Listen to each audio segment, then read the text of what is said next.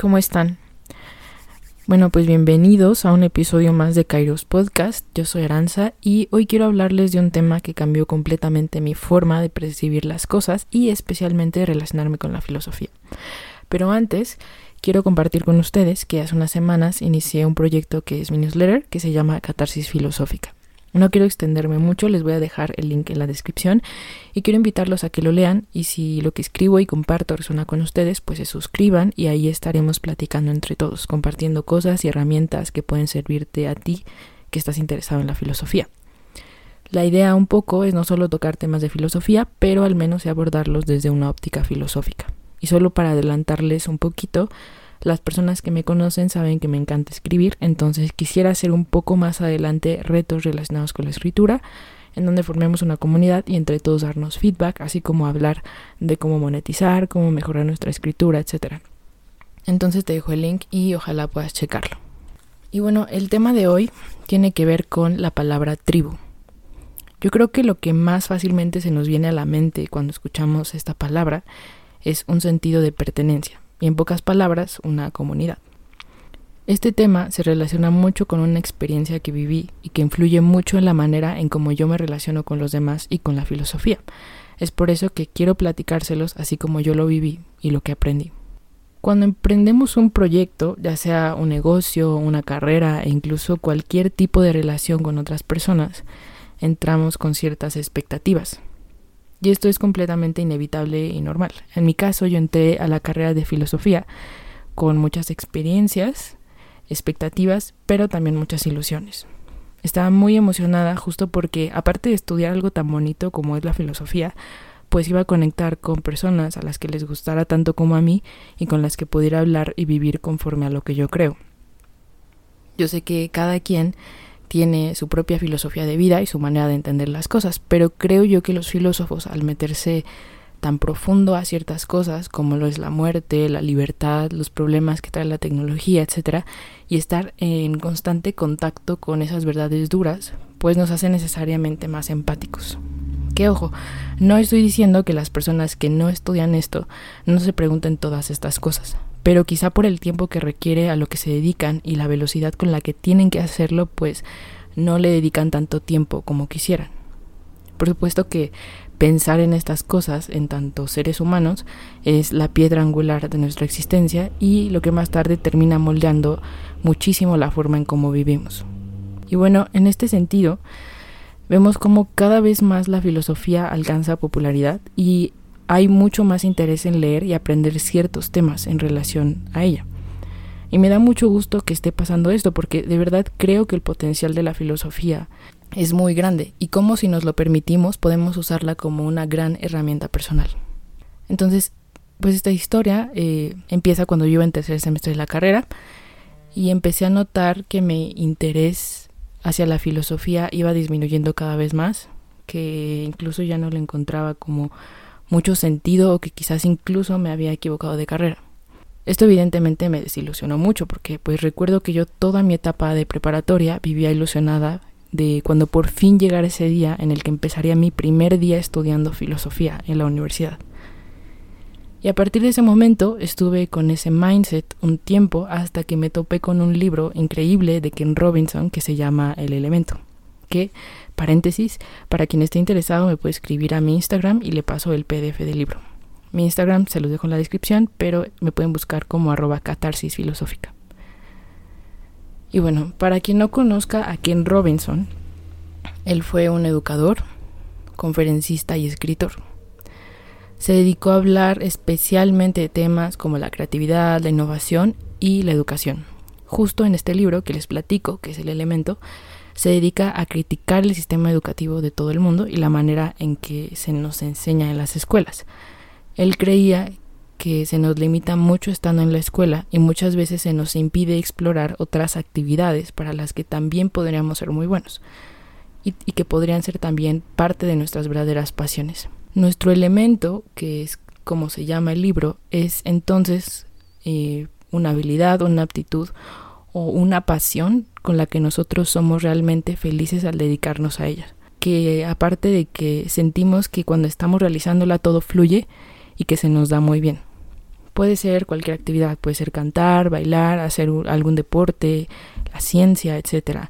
Y también puede no limitarse a un solo elemento. Por ejemplo, yo me di cuenta que mi elemento sí es la filosofía, pero aparte también el tocar algún instrumento musical y sobre todo escribir.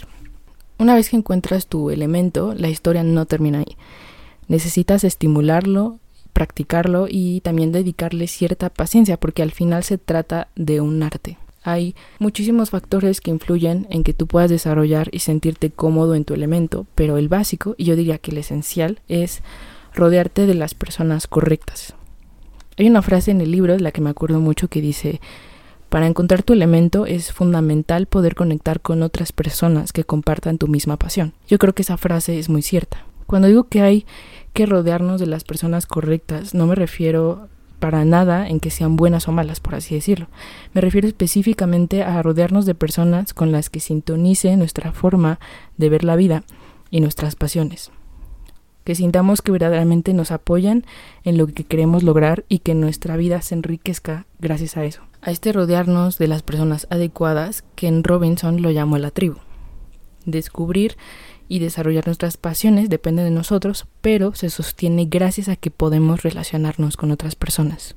Entonces, él cuenta una historia muy interesante de una científica llamada Helen Pilcher que empieza estudiando psicología un poco por presión social y luego por azares del destino termina estudiando un máster de un año en neurociencias y ahí es cuando se queda completamente enamorada de la ciencia.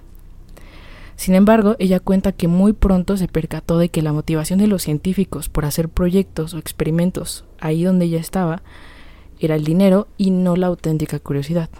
Esto la lleva a sentirse pues cada vez más desmotivada y abrumada porque no sentía que estuviera en un lugar que la hiciera feliz. Así que deja de trabajar un tiempo en laboratorios y se va a Londres a hacer un diplomado en comunicación científica en donde se encuentra cada vez más con personas que les apasiona la ciencia pero que buscan hacerla accesible para todos. Después de su diplomado, se retira completamente de los laboratorios para irse a la Royal Society, en donde su trabajo consistía en encontrar formas para que la ciencia fuera divertida e interesante. Le va tan bien que hoy es una representante muy importante en el terreno científico y se destaca por hacerlo a través de la comedia. En la entrevista que le hace Ken Robinson, ella le dice, me dio miedo dejar el laboratorio, pero no tanto como la perspectiva de quedarme en él. Cuando yo leí esta historia me hizo mucho sentido. Y me hizo sentido porque entendí que la desilusión que yo estaba experimentando desde hace mucho tiempo por creer que quizá ya no me gustaba la filosofía no era cierta. Lo que pasaba en realidad es que yo no me sentía cómoda estando en ese entorno, con los filósofos la filosofía que vemos hoy en día en películas, libros, etcétera, o sea, vaya, la filosofía un poco más comercial, dista mucho de la filosofía exclusivamente académica. Y no estoy diciendo que una esté bien o mal, simplemente vuelvo a lo que antes mencionaba. Yo no siento que mi forma de entender y relacionarme con la filosofía sea la misma que aquellas personas que se dedican a la academia y por eso no me siento cómoda. Pero entiendo que hay personas que sí y es completamente válido. Ahora, ¿Por qué no me sentí y no me siento cómoda? Creo que creo mucho en los filósofos porque he visto muchas mentes brillantes y personas con ideas impresionantes que verdaderamente pueden impactar. Pero a la par de todo eso también veo mucha arrogancia. Que, ojo, quiero recalcar que la arrogancia crece en todos lados, en cualquier lugar que estés y a cualquier cosa que te dediques pero pues yo estoy hablando específicamente de la filosofía porque es lo que yo especialmente conozco y es uno de mis círculos más cercanos. Entonces, también quiero dejar muy muy claro que no estoy diciendo que sea un rasgo distintivo de los filósofos, evidentemente no. He conocido bastantes filósofos y filósofas que admiro por su forma de ver la vida, por su empatía, desde maestras, desde compañeros, compañeras, en fin, por muchas otras cosas. Entonces decir que todos los filósofos son así sería un gran error. Bueno, dicho esto, algo que no me gusta de ese círculo es que no se permiten ir más allá de la filosofía. Pasamos mucho tiempo pensando que quiso o no quiso decir Kant, o si interpretamos bien a Nietzsche o no, o si citamos bien a X autor. Y la verdad la vida se nos va en eso, en ver quién sabe más de política, quién sabe más de Hegel, etc. Y aquellos que quieran hablar de qué es la filosofía, pero no estudiaron la carrera como tal, lo silenciamos. Entonces, todo lo que ocurre fuera de la filosofía es poco valioso porque supuestamente superficial y poco profundo. Se te alienta a pensar por ti mismo, pero no a pensar en lo que los demás pueden aportar desde otras profesiones, otras perspectivas. Y esto es terrible porque, pues, ¿quién es el filósofo sin los demás? También algo que, se critica mucho es a aquellas personas que se dedican al coaching o a hablar y escribir de temas tan importantes como el desarrollo personal o la espiritualidad. Ahora, ¿por qué se les critica? Pues vuelvo a lo mismo, se les critica porque piensan que lo que hablan esas personas es poco profundo o superficial. Yo pienso que la verdadera razón de por qué se critica a estas personas y lo que hacen es porque es bien fácil ir y criticar el trabajo del otro antes que voltearte a ver a ti mismo. Yo pregunto, o sea, si hay personas que se dedican a estas áreas y están muy preparadas, tienen un buen propósito y una gran intención, que es transmitir a las personas un mensaje que les ayude a que vivan de una manera más consciente su vida, y aparte, verdaderamente lo que dicen genera un impacto positivo en las personas, entonces ¿por qué criticar su trabajo? Si a ti no te resuena el mensaje que ellos están dando, solo quiere decir una cosa, y es que ese mensaje no es para ti. Ahora también se les critica mucho porque ganan muy bien. Pero esto en realidad no dice nada de las personas. O sea, también si se dan cuenta hay un tema de, de tabú con el dinero. De verdad creo que cada persona vive en un nivel de conciencia distinto. Entonces puede que para ti no signifique nada oír un consejo o un mensaje que una persona que a lo mejor se dedica a hablar de, de desarrollo espiritual. Pero puede que para otra persona escuchar este mensaje sea completamente revelador y más aún que sea un detonante impresionante para que viva una vida más auténtica y más crítica. A lo que quiero llegar con esto es sentir en lo más profundo de ti que estás con la tribu equivocada es un muy buen signo de que tienes que buscar en otra parte. Y a veces ni siquiera tienes que buscar. Cuando empiezas a dedicarle tiempo y esfuerzo a aquello que te hace feliz, te empiezas a rodear automáticamente de personas que comparten eso, casi sin buscarlo. Ahora, con esto no quiero decir, no quiero desilusionar más bien a las personas que a lo mejor están escuchando esto y quieren estudiar filosofía. ¿Por qué? Porque en realidad la arrogancia está en todos lados. Entonces, a donde tú vayas, vas a encontrar personas así. La, lo que estoy diciendo es, si tú no te sientes identificado con los valores de una determinada tribu, pues salte, o sea, hazlo. Si quieres estudiar filosofía, hazlo. Yo no cambiaría esa decisión por nada del mundo. Y si tú te sientes feliz en esa tribu, entiendo por qué. ¿Por qué? Porque nuevamente yo he conocido ahí personas increíbles, he aprendido muchísimo, creo en el potencial de la filosofía. Entonces, más bien mi recomendación es que si sientes que no es ahí, eh, estudies lo que estudies, te dediques a lo que te dediques, no tengas miedo de salirte de ahí. Porque siempre va a haber una tribu en la que tú sientas que creces y creces y que te sientes escuchado y valorado. Que pueden diferir en muchas cosas, pero eso solo significa que vas a tener la oportunidad de aprender eh, de diferentes perspectivas y quizá cambiar de opinión unas cuantas veces. Incluso quiero invitarte a que salgas y conozcas más tribus, aunque en la tuya te sientas muy feliz, porque eso te abre mundo, te abre nuevas perspectivas.